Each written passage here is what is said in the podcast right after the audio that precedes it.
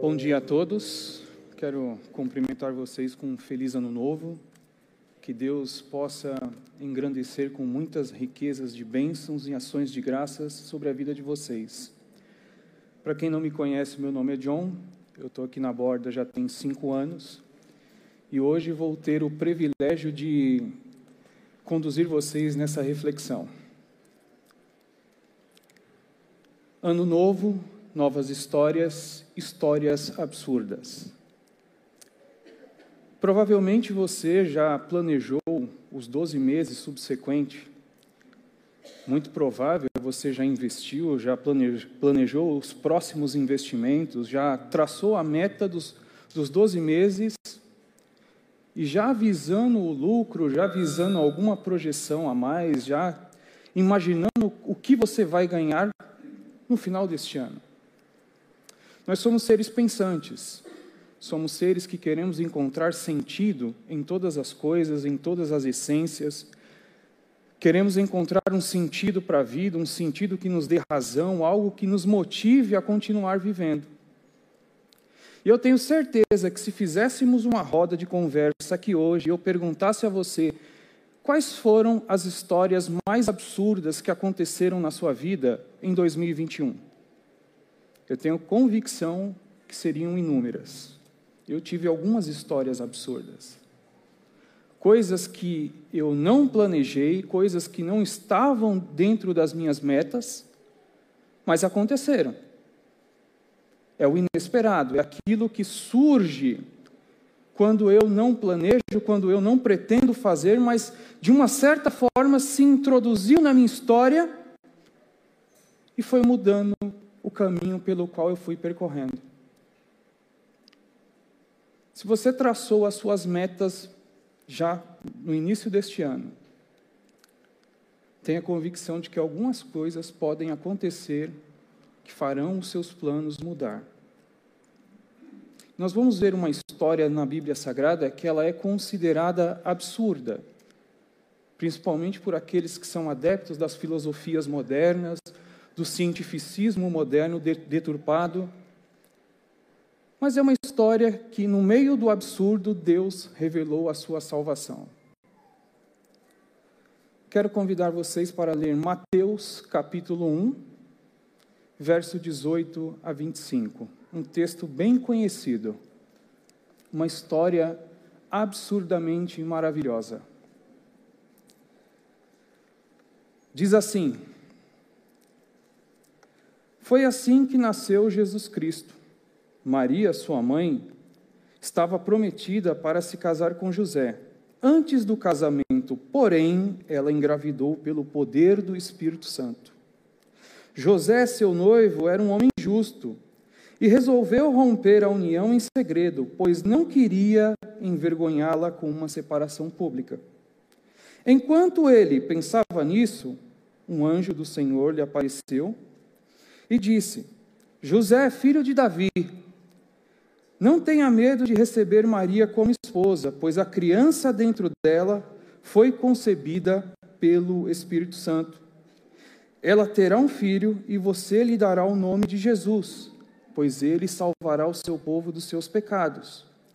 Tudo isso aconteceu para cumprir o que o Senhor tinha dito por meio do profeta. Vejam, a virgem ficará grávida e ela dará à luz um filho, e o chamarão Emanuel, que significa Deus conosco. Quando José acordou, fez o que o anjo do Senhor havia lhe ordenado e recebeu Maria como esposa. No entanto, não teve relações com ela até o menino nascer, e ele lhe deu o nome de Jesus. Queridos, quando Mateus escreve o Evangelho, a gente precisa ter em mente que ele não tinha a ideia do homem do século 21. Mateus não escreve um evangelho primariamente para nós que estamos aqui hoje. Ele escreve o seu evangelho visando os seus compatriotas judeus, mostrando que esse Messias apresentado, que esse Jesus que ele apresenta do evangelho, era o Messias que a nação esperava e que cumpria todos os requisitos que a Escritura Sagrada apontava. Não à toa você vai encontrar no Evangelho de Mateus várias referências ao Antigo Testamento. Dos quatro evangelhos, provavelmente Mateus é o que mais cita as antigas Escrituras. Você vai ver com muita frequência a citação para, que, para se cumprir o que fora dito por intermédio do profeta. Isso ocorre mais ou menos 12 vezes no livro de Mateus. Então, Mateus tem a ideia de mostrar esse Messias, que ele cumpria todos os seus requisitos, que ele cumpria todas as expectativas que o povo de Israel aguardava, e provar dentro da Sagrada Escritura que esse Jesus era aquele que o povo tanto aguardava. Uma história absurda, uma história que, para os padrões da época do Império Romano, que era totalmente helenizado, que tinha a ideia panteão, do panteão dos deuses gregos, era uma história que não se encaixava dentro daquele contexto. Um Deus que concebe uma virgem e ela é engravida do nada? Era uma história que causava um certo pânico. Agora vamos pensar da posição de José, a qual Mateus também traz a centralização do texto. Um jovem que estava prestes a se casar, noivo, e o noivado daquela época era diferente dos padrões dos nossos dias atuais. O noivado, dentro daquele contexto, era praticamente um casamento. Tanto que se José falecesse, Maria já era considerada viúva, ou se houvesse uma infidelidade, já era considerado adultério. E esse jovem está cheio de planos, cheio de ideias na sua cabeça, mil, mil objetivos a serem alcançados, e de repente o inesperado entra na sua história. E de repente as configurações da sua vida mudam se introduz algo absurdo, se introduz aquilo que era imaginável. Como a gente lida com essas coisas quando elas vêm em nossa história e a gente não sabe como reagir? Como é que você lidou com o absurdo que aconteceu na sua vida no ano de 2021? Como você lidou com histórias inusitadas que aconteceram, das quais você não planejou, você não tinha interesse que elas acontecessem, mas aconteceu? Seja um desemprego, a perda de alguém querido, a falência dos negócios. Como enxergar Deus no meio do absurdo e como eu reajo a isso? José ele pode nos ensinar algumas lições. Como viver quando as configurações da nossa história estão totalmente sem sentido? Como eu reajo quando o nevoeiro se mostra a minha vida e eu não, não sei como dar um passo adiante? Nós temos três atitudes para lidar com o absurdo na história: agir com equilíbrio, buscar orientação na palavra e submeter-se à palavra. Vamos ver essas três lições, essas três atitudes que devemos ter diante de um momento absurdo. Em primeiro lugar, agir com equilíbrio. O texto vai dizer: José era um homem justo. Justo no sentido de alguém que fazia as coisas de forma correta alguém que tinha uma mente, um coração equilibrado, alguém que conhecia a lei de Deus e sabia como agir diante de uma situação é, tensa. Mas ao mesmo tempo que ele tem esse, esse senso de justiça, ele também busca preservar Maria. E olha que a lei lhe dava todo o direito dele expor ela a uma separação pública, buscando uma reparação pelo que aconteceu. Claro que num primeiro momento José deve ter pensado: olha, aconteceu alguma coisa estranha. Nós estamos noivos, não tivemos nenhum contato sexual e ela parece grávida. Pela lei ele tinha o direito de expor, expor mas ele age com justiça, ele tenta sair da situação, ao mesmo tempo que ele tenta preservar a vida de Maria. Isso ensina muita coisa para mim e para você hoje. Porque nós, quando somos feridos, frequentemente, nós queremos vingança, nós queremos que as coisas aconteçam de forma que nós sejamos validados, nós queremos que a nossa justiça ela exceda diante das pessoas, nós queremos sermos reparados diante daquilo que aconteceu. A gente busca isso, nós somos egoístas. Diante das coisas inusitadas, nós precisamos ter equilíbrio. Agir de forma equilibrada. Agir de forma em que eu penso em agir de forma correta, mas ao mesmo tempo eu estou pensando em preservar a pessoa que está ao meu lado. E frequentemente nas prateleiras do amor próprio que é vendido por aí afora, nós somos instigados a primeiramente pensar em nós, para depois ver o outro. E o primeiro capítulo do Evangelho de Mateus já começa nos ensinando que nós devemos olhar o outro em detrimento de nós mesmos. Enxergar a dor do outro. Não apenas pensar na busca por uma reparação. José, ele abre mão do direito de reparação pública, do direito de, de uma cobrança pública, para preservar a vida de Maria. E aí isso fica um pensamento para você que é casado e para você que pretende se casar. Que tipo de homem você é quando os momentos de tensão batem à sua porta e você, ao invés de agir com, uma, com equilíbrio, buscando o equilíbrio no Senhor, você age pelos seus impulsos. Você age apenas por aquilo que dá na telha do seu coração. Você é alguém que se deixa levar pelo momento da raiva, do ódio. Ao invés de você preservar a sua família, a sua esposa e os seus filhos. Quando a crise financeira bate à sua porta, ao invés de você agir com equilíbrio, você se deixa levar descontroladamente em algumas situações trazendo para dentro da sua casa situações ainda mais problemáticas. Nós precisamos ter equilíbrio. Equilíbrio na vida. Não é na hora das tensões que devemos tomar decisões não é quando as coisas estão acaloradas que devemos deixar nos levar pelo momento e, e, tomar uma decisão que vai machucar não apenas a nós mesmos, mas o outro que está à nossa volta.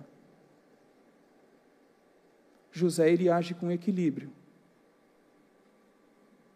O que falta para nós muitas vezes é equilíbrio, e esse equilíbrio só quem pode produzir é o poder da palavra de Deus em nossas vidas.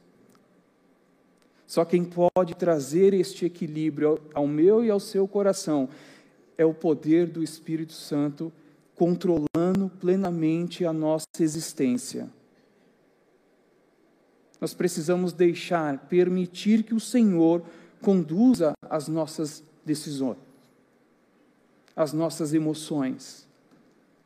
Nós precisamos permitir que o Senhor seja aquele que esteja reordenando a nossa mente, uma mente cativa plenamente à palavra de Deus é alguém que vai agir com equilíbrio, é alguém que vai agir no momento certo, sem tomar uma decisão precipitada.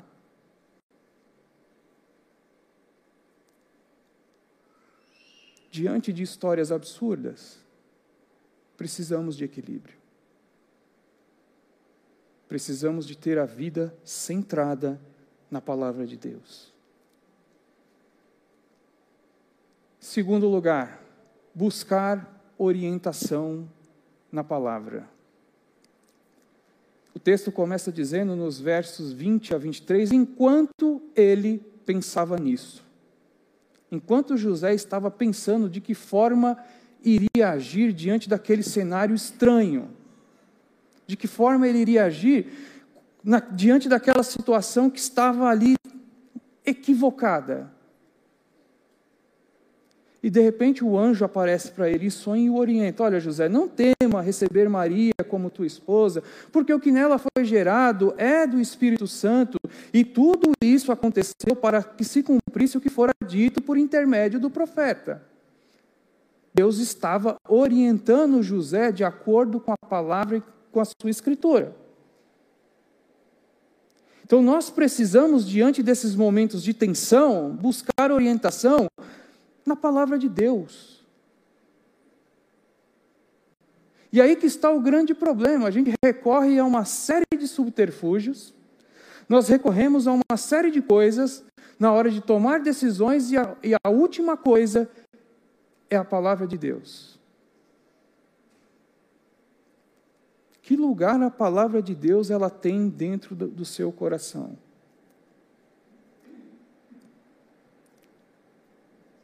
No momento em que a tensão bate à sua porta, no momento em que as crises vão chegar até você, onde você está buscando orientação?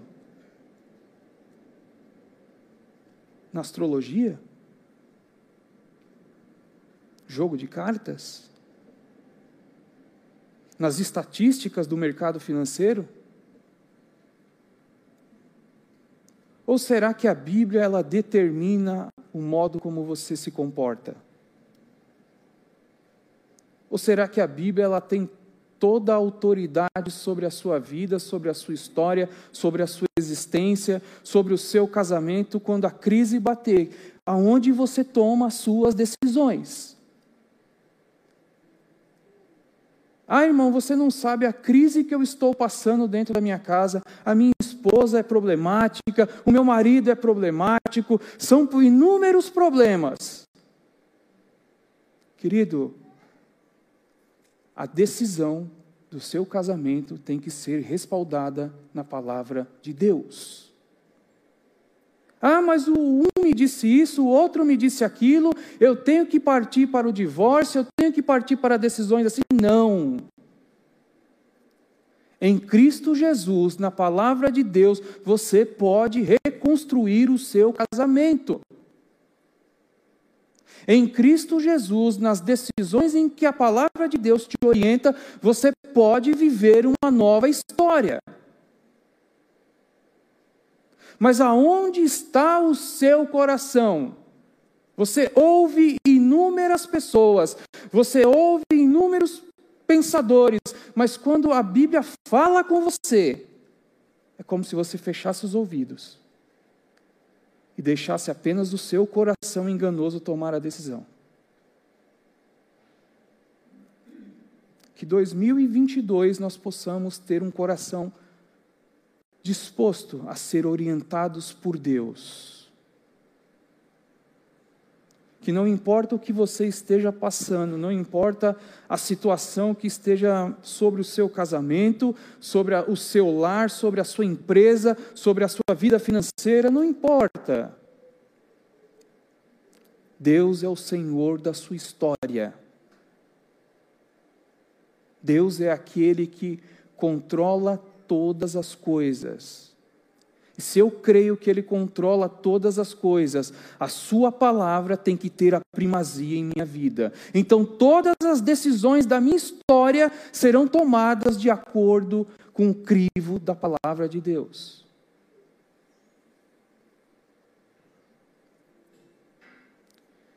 Nós estamos vivendo uma dentro de uma sociedade bem problemática em que muitos jovens estão buscando orientação em ideologias que aparecem por aí, ideologia disso, ideologia daquilo, e aí isso está causando uma confusão na cabeça dos jovens atualmente. Nós precisamos orientar os nossos jovens para que quando eles estiverem passando por momentos de confusão no seu coração, e isso é normal dentro da adolescência, dentro da juventude, termos confusões, mas que quando estas confusões vierem ao meu coração, eu venha me orientar pela palavra de Deus e não por aquilo que ideologia A ou B ou C está determinando. E aí nós vivemos uma guerra, uma, uma situação difícil de pessoas com problemas emocionais, com pessoas vivendo crises de depressão intensas, porque estão se deixando levar pelo seu coração, tomam as suas decisões baseadas no seu coração, e a Bíblia diz o quê? Que o meu coração, ele é enganoso.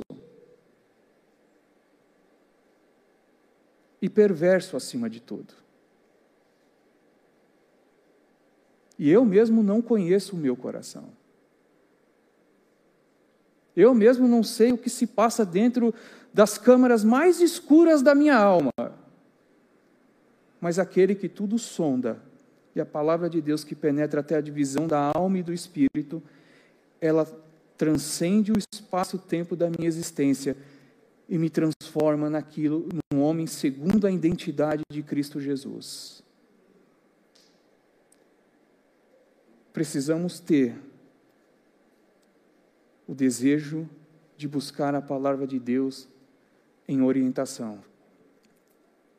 Louvo a Deus pela vida da igreja que nós temos. Nós temos pastores capacitados, nós temos homens preparados por Deus para responder às questões que você tem no seu coração dentro da Bíblia Sagrada, e nós temos pessoas que podem te ajudar quando você precisar de uma orientação. Busque conselheiros que são homens bíblicos. Busquem pessoas que, que saibam te dar um conselho de acordo com aquilo que a Escritura ordena, e não aquilo que você quer ouvir. Provavelmente José, pensando em fugir da situação, mesmo preservando Maria, queria escapar daquela situação e Deus vem e o orienta. A terceira lição que a gente aprende é submeter-se à palavra, porque há uma diferença em ser orientado e ser sub, submetido à palavra. Estar submetido à palavra. Todos os domingos nós nos encontramos aqui, recebemos orientação, ouvimos diversas pregações no decorrer do ano no YouTube, é, nas redes sociais, em, em outras igrejas que a gente vai. Somos orientados, ouvimos conselhos, entramos no gabinete pastoral para nos aconselhar, estamos sendo orientados, mas há uma diferença muito grande em ser orientado e ter o coração submetido à palavra de Deus. O texto diz que quando José acordou, fez como o anjo do Senhor havia lhe ordenado. E aqui, querido, eu quero me prender um pouco com você e dizer o seguinte: Estamos dispostos a fazer a vontade de Deus? Estamos preparados para ouvir a voz de Deus nos orientando e seguir as suas ordens de acordo com o que ele nos diz? José submeteu seu coração a Deus. José submeteu os seus sonhos a Deus. José tomou a decisão de fazer parte dos projetos de Deus. Se Deus quiser mudar os planos, os seus planos em 2022, como você vai reagir? Se Deus quiser introduzir histórias absurdas durante a sua caminhada neste ano, como você reage? Eis-me aqui, Senhor. Faça-se segundo a tua vontade? Ou você vai dizer, não, é o eu, é o eu, e o eu determina, e o eu faço, o eu acontece, e assim eu quero, Deus não pode se meter na minha história, eu planejei tudo isso, mas quem sou eu e quem é você? E quem é Deus? Quem somos nós?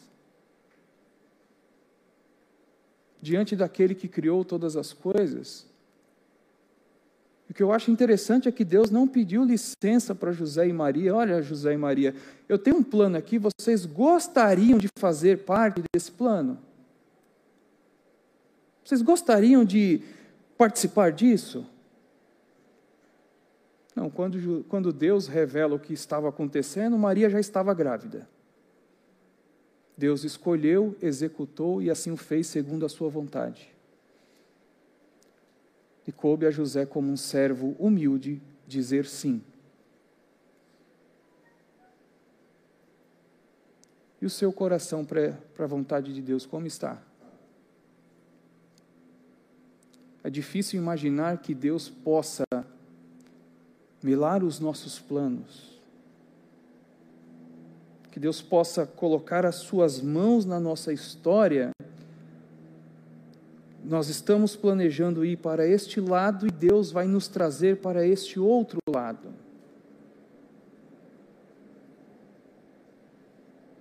Quando os nossos planos se chocam com a vontade de Deus, o que fazer?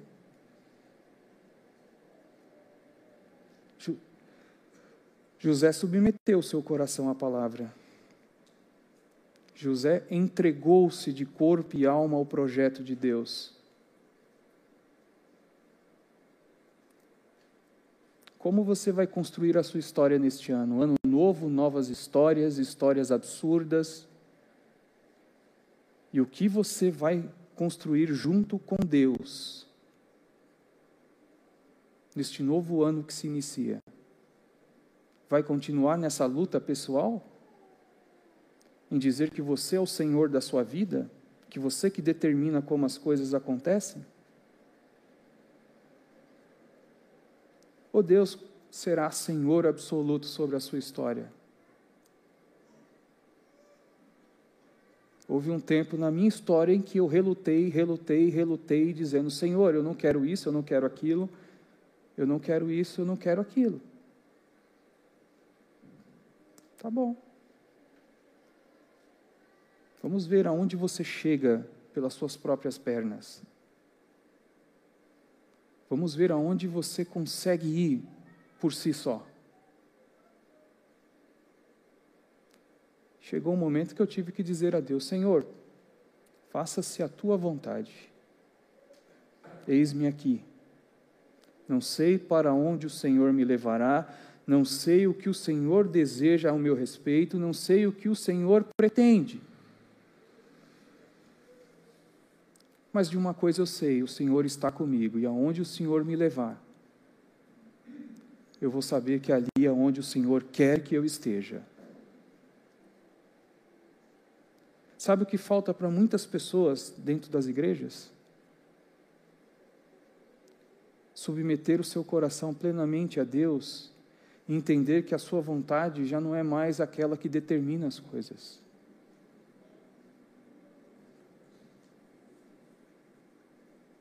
Quem validou o desejo do seu coração?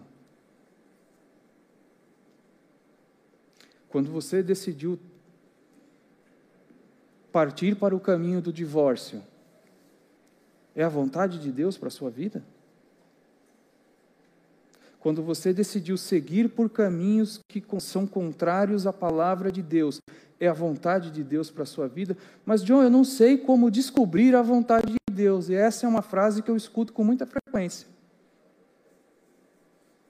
Como que eu descubro a vontade de Deus? Como é que eu sei a vontade de Deus para a minha vida? Ora, a palavra de Deus, ela revela a sua vontade a forma como Deus quer que você viva, a forma como Deus quer que você se comporte, a forma como Deus quer que você oriente os padrões da tua história, está revelado, irmãos. O problema é que a gente quer as coisas assim, ó. Nós queremos que as coisas se desenhem sobre a nossa vida, nós queremos que as coisas aconteçam num passe de mágica e não é assim.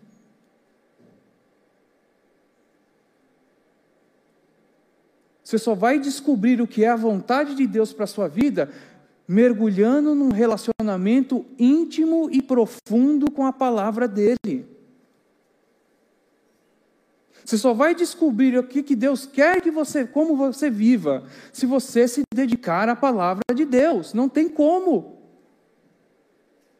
Como eu posso conhecer a Deus sem conhecer a palavra desse Deus? Sem conhecer o Deus da palavra? Por isso que muitas pessoas estão aí tomando decisões precipitadas, decisões trágicas, decisões que rompem, que machucam. Porque não tem equilíbrio. Porque não buscam orientação. E porque não submetem o seu coração à vontade de Deus. Mas submeter o meu coração à vontade de Deus vai me livrar das coisas ruins? Não. Das tragédias da vida? Não. Mas apesar das tragédias da vida, apesar das coisas ruins que possam acontecer, Deus estará ao seu lado todos os momentos. Apesar de tudo que possa acontecer, Deus estará no controle da história. Deus governará e continuará governando a tua vida.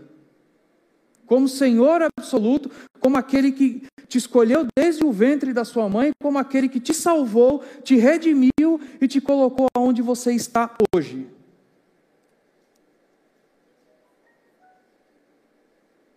Precisamos, queridos, de andar com Deus. Entender que o nosso coração precisa estar em Deus.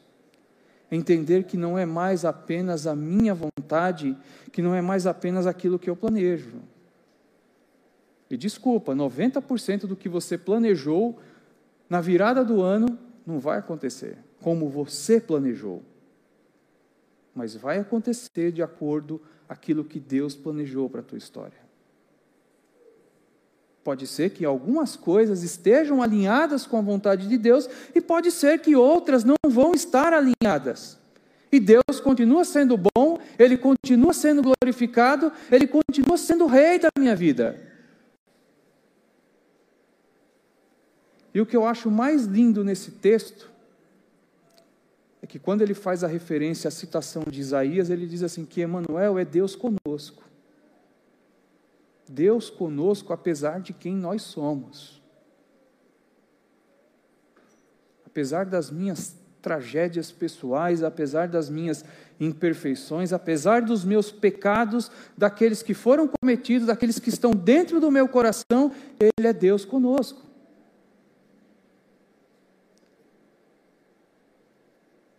Então eu quero que você medite nessas três atitudes que você possa levar para 2022. Eu gosto muito da frase do Santo Agostinho, filósofo Santo Agostinho, quando ele diz assim: Fizeste-nos para ti, Senhor, e o nosso coração vive inquieto enquanto não repousar em ti.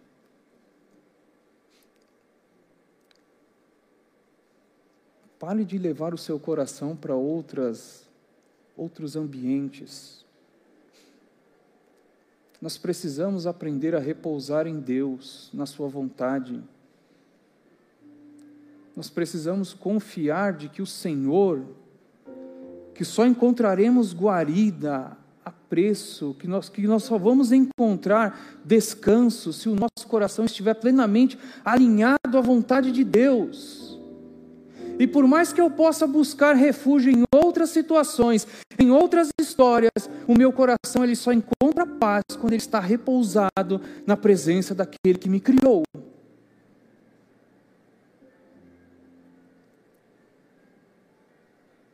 Fizeste-nos para ti. E o nosso coração ele vive inquieto enquanto não repousar em ti que 2022 você possa submeter o seu coração à vontade de Deus, encontrando equilíbrio, sendo orientado pela palavra e submetendo o seu coração à palavra de Deus. Guarde essa reflexão. quando as crises baterem à sua porta, quando o inesperado, quando histórias absurdas acontecerem, Deus está ensinando você na vida. Nós precisamos repousar o nosso coração nele. Amém?